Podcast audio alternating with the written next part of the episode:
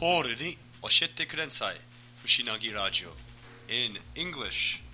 Okay, so this is the third episode of Fushinagi Radio. Uh, this is a program originally broadcast in Japanese and then made again in English. Uh, what I do is I talk to interesting people in my little Japanese town, uh, and once that's done, I relay that information or a little bit about what I learned to my little brother Uh, now, just bear with me for a second while I say the same thing again in Japanese, because we've got both kinds of listeners today. どうも、こんにちは、こんばんは。ポールに教えてください。ふしなぎラジオのポールです、えー今回の放送は第3回の英語版です。そもそもこのポッドキャストは勉強のツールとして使ってほしいですね、えー自分のスタイルのように聞いても構いませんが、僕が日本人なら先に日本語版を聞いて番組の内容が分かった上で英語版を聞いてみるでしょうまあとにかくこれから僕の天然の英語をお楽しみください So how are things in Sydney at the moment? Well, we can talk about it soon enough because apparently you're coming back. I am, yes. Uh, for those who were worried, for those listeners who were worried about what I was doing for Christmas, Oh, I will be we- going back to Australia we- for a couple of days. Are we recording? Sorry? Are we recording? Yeah, yeah, yeah. Well, we're always recording. I'll edit it at the end if I need to. Why didn't you tell me that? Sorry. Alright. Well, I'll be back in Christmas. Uh, back for Christmas. You pumped for that? Um, yeah, I'm pretty excited. Do you know how long you're coming back for? Yeah. I was, Uh, honestly, I was surprised you agreed to it. But yeah. No, absolutely. I was very on board for it. I just I don't get to have a lot of time off work, so I've had to be a bit about that. But fortunately, this year, Christmas falls on a Saturday, and sorry, falls on a Sunday, and on top of that, the Friday right before that is a public holiday. It's the Emperor's birthday, so that's already three days within that bracket that I don't actually have to take any work off in the first place. yeah, okay. Yes. That's convenient. Yeah, very very convenient. Is Uh, there anything? What's the first thing you're gonna do when you get back? Probably go to the beach. Uh, the new Star Wars movie out this year, isn't that right? Oh yeah, yeah, that's true. So we can always do that. I mean, um, Rogue One, when's that coming out? I could, I thought it was earlier this but Well, if But it's I'm still willing- in uh, I'm the willing to wait theaters again. when That was so much fun last time. yeah. Uh, again, for those uh, who might be curious, the last time I got back from Japan to Australia, I went directly from the airport to go see the new Star Wars Force Awakens film uh, with my brothers. Uh, I forgot about that. yeah, And you went literally straight from the airport. Yeah, di- directly directly from the airport. Well, we made a stopover at home for about three minutes because we were in a hurry. Otherwise, we wouldn't make the film to get some sandwiches. Uh, but yeah, then straight onto the airport. No, then to McDonald's, then to the. Oh, that's right. Oh my god. Well, the less said about that, the better. Uh, either way, we still managed to get to the theater, and it was incredible. Okay, but speaking about uh, interesting experiences, how about I tell you a little bit about the last interview that I uploaded as part of Fushinagi. Radio? Let's do it. Keen to hear about, about that? Alright, cool. Uh, anyway, uh, so last time I talked to Mr. Toyofuku, and he is a, a farmer or a cowboy, or in um, the Star Wars parlance, a nerf herder. He uh, is right here in Nagi, and we got to talk about. In the first part of the program, we just sort of talked a little bit about the food that we're bad about, that we're bad at. Uh, you can probably guess what my food is. My Food that you're what? Bad at. bad at well, food I don't like. Oh, food that you do. Just like, um. You dislike? Because you like everything. Uh. Well, it's the same as you. The number one, like big one s- I don't know. since the start of time. Zucchini. Zucchini's pretty bad. yes, zucchini's pretty terrible. Uh, no, I'm of course talking about cheese here. How could you forget? How could I forget. Yeah. I don't know. I guess I guess because there are certain cheeses that you know have made their way into my diet, but you kind of forget. Well, I mean, it's funny you should put it that way because it's sort of pr- very much the same for me, and the explanation still goes like that. I expect the explanation that uh, I give to people about my cheese habits, my cheese eating habits, are very similar to yours. In that, you know, eventually, like as time has gone on, the cheeses I've been able to do have uh, grown. I don't know. I don't think I brought it up with my roommates. I think, yeah, I think between between, um, yeah, yeah, that's no, that's interesting. I don't know. I, I don't think Really? Oh, I don't know about that. I find that no matter where I go, people tend to be pretty horrified that uh, I don't eat the stuff. But You don't you don't see people in public eating cheese sticks. Actually, they take back. There was someone in my drawing class who was eating one of those little snack packs. What are they With the biscuit? that- no, yeah, with the biscuits and like a slice of cheese. I what is it called, feel like, a snack or something?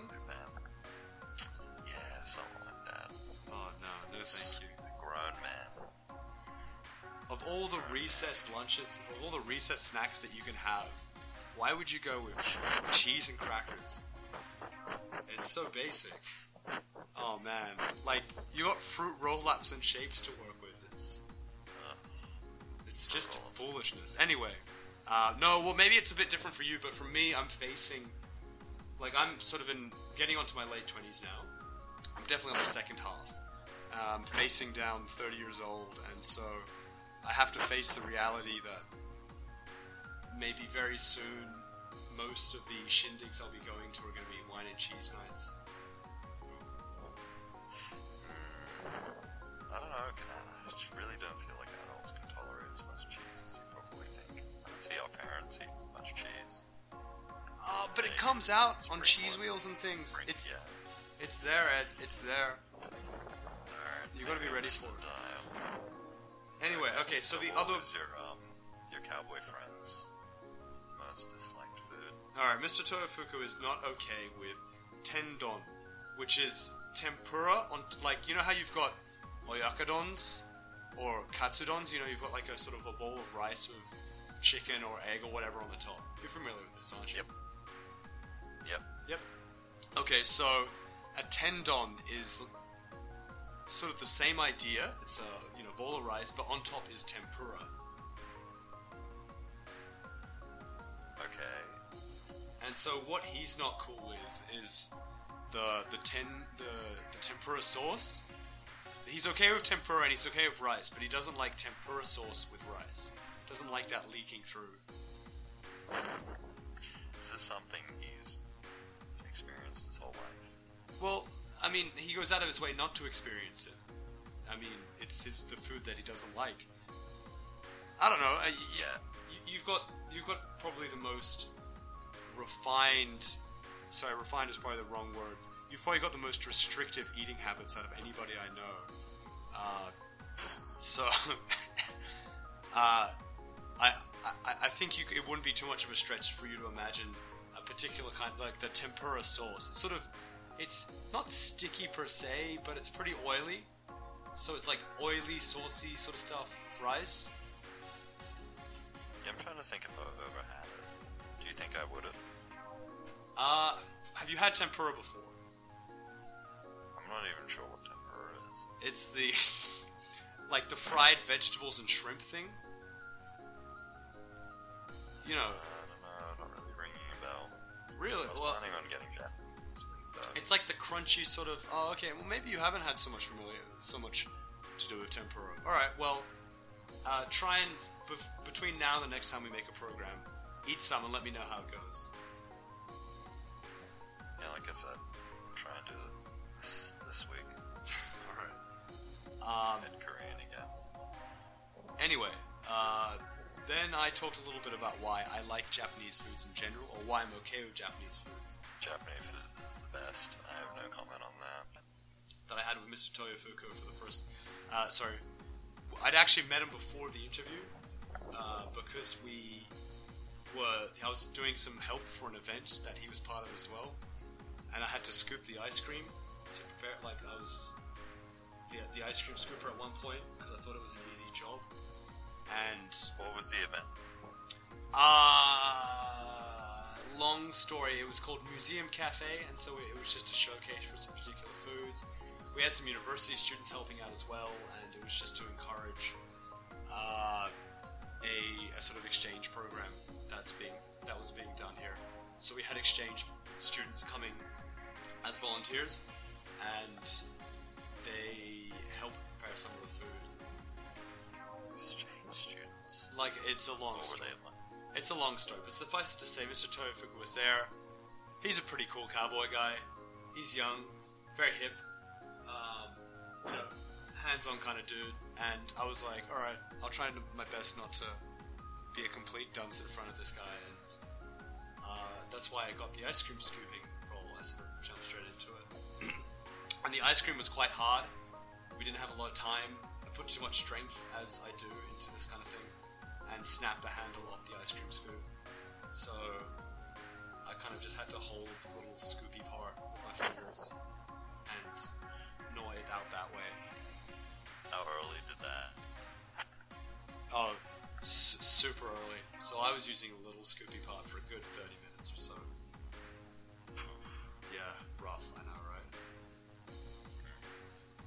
Um, that conversation got us into Häagen-Dazs for whatever reason. You know that Häagen-Dazs isn't a real word. So what happened? There was a there, there was a uh, American. He uh, he was making a new kind of ice cream, and he was trying to come up with a new brand name for it, and just sat at a kitchen table and said nonsense words for hours until he came up with Häagen-Dazs, which is apparently vaguely Danish sounding. Yeah, I don't know. It get it gets better. Uh, not only that, but so there's no there's no Danish word which is Häagen-Dazs, and beyond that, you know how there's an umlaut. Yep. Uh, there's no there's no umlaut in the Danish language. So Uh, where was? sorry, Where did you say that guy was from? the Bronx. Häagen-Dazs is from the Bronx. That's so Uh, anyway, so what we've got. So what we ended up talking about. Uh, so what I ended up talking to Mr. Toyofuku about was uh, his past of being a cow breeder, third generation. Cow breeder. Well, okay, so he's a farmer, but specializes in cows, Okay, I get that. uh, particularly uh, very high class beef. Yeah, yeah. Well, that's probably the easiest, the best way to think about it. That's pretty cool. Have you had really nice beef before?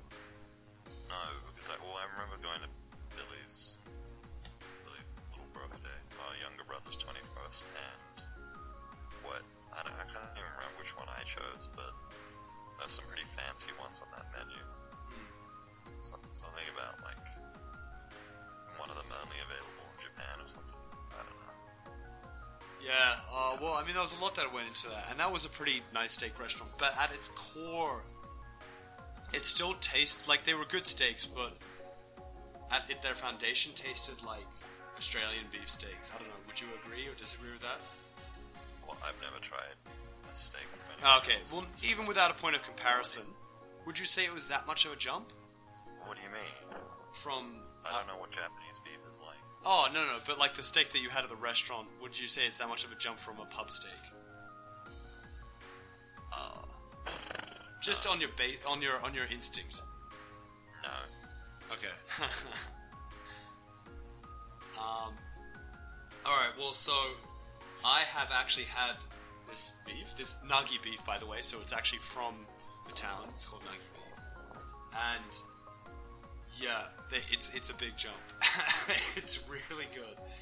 Uh, it's a bit like What it's closer to being.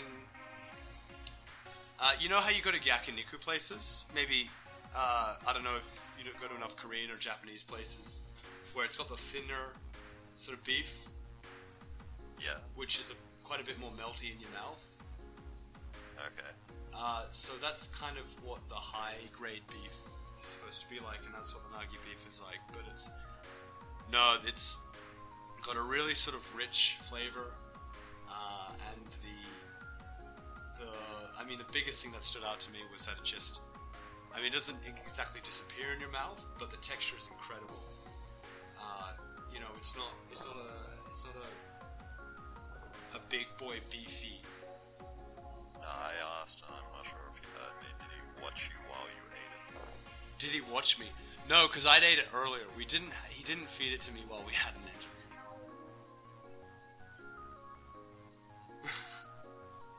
So, sorry, can you say that again? I think you just dropped out. Okay. Uh, no, I I didn't eat in front of him. He did not make me eat in front of him. Uh, I had previously had nagi beef before.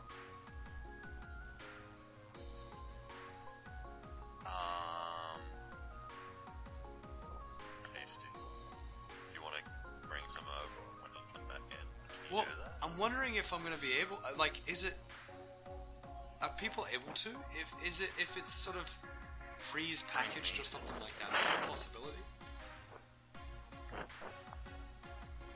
Something for you to find out. Well, at the very least, maybe I can take it to Kyoto on Thursday. Uh, as you may or may not know, uh, I'm taking the day off work to go see our uncle and aunt, Pam and Trevor. They're in Kyoto. yeah, Wow. That's cool. yeah. So I'm taking the day off. I'm going with uh, Naoko and Shin, so the mom and dad that you've met before. Uh, they took the day off too, and we're going to do a sake tour of Kyoto. Oh, that sounds great. yeah. How do you feel that our parents,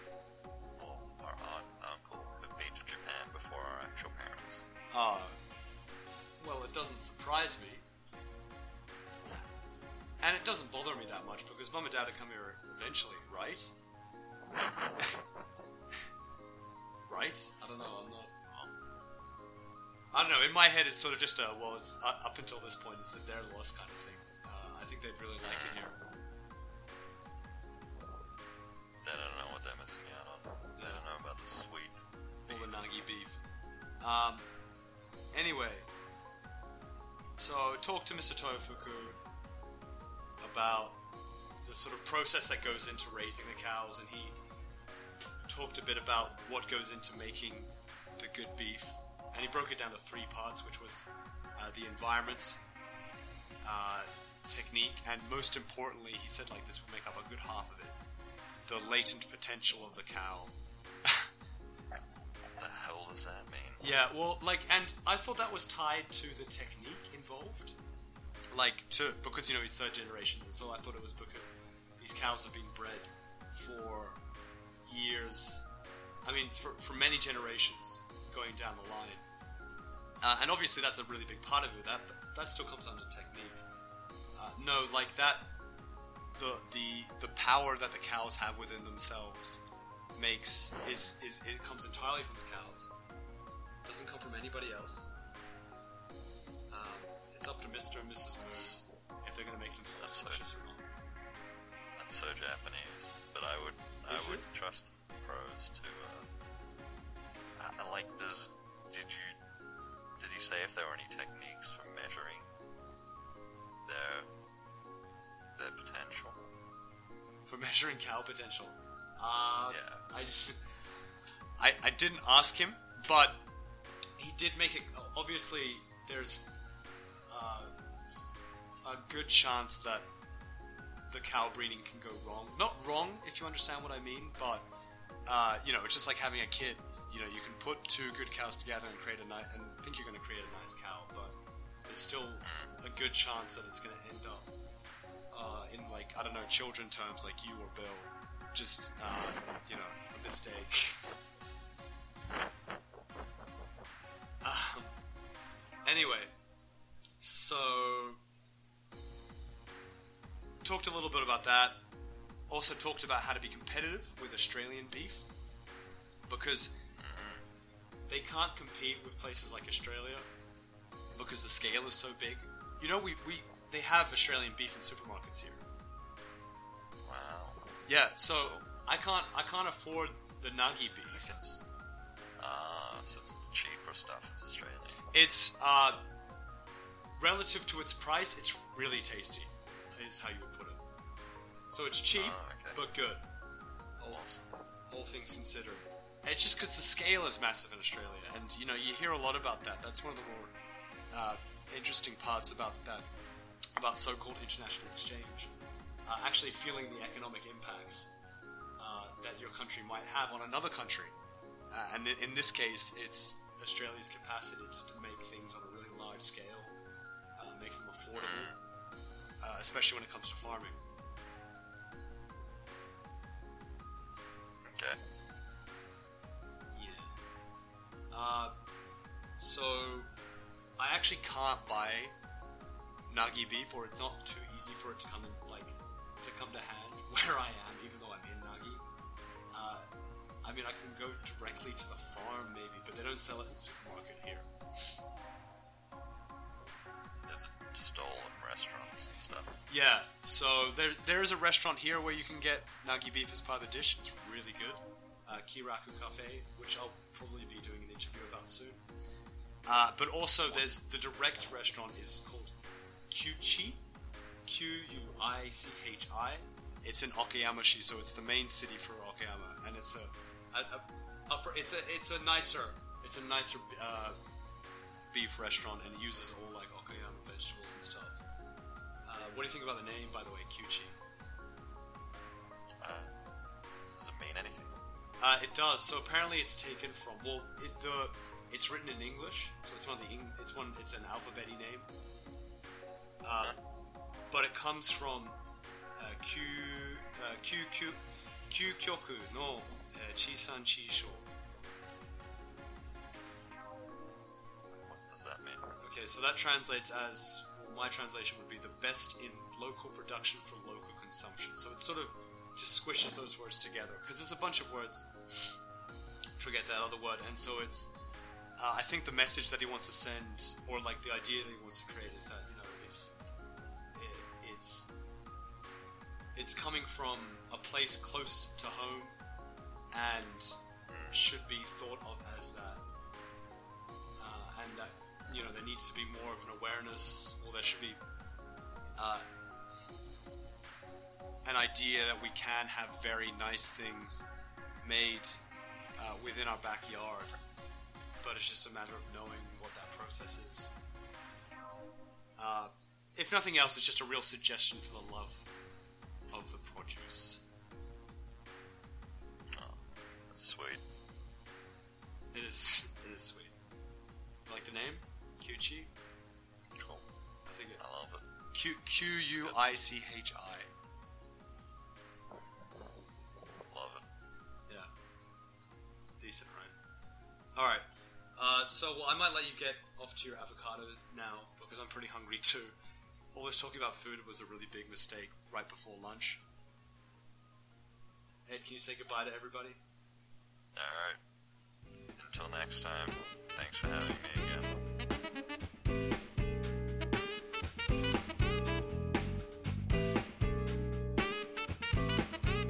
I hope everybody enjoyed listening to the program. If you've got any thoughts about the podcast or there's something that you'd like to discuss, you, sorry, you'd like to Ed and I to discuss next time, um, you can email me at fushinagi at gmail.com. That's F U S H I N A G I at gmail.com. 日本人のリスナーさん、お疲れ様でした。終わりまで頑張って聞いて大変いい勉強になると思います。この風に聞き物をよく聞いたら耳はすぐ変わってますよ。ということで、えー不思議なふ不思なぎラジオの次が配信するまで他の番組を聞いてみませんか？自分の趣味に沿って英語の番組いっぱいありますのでちょっと iTunes でお調べください。では、また今度ですね。バイバイ。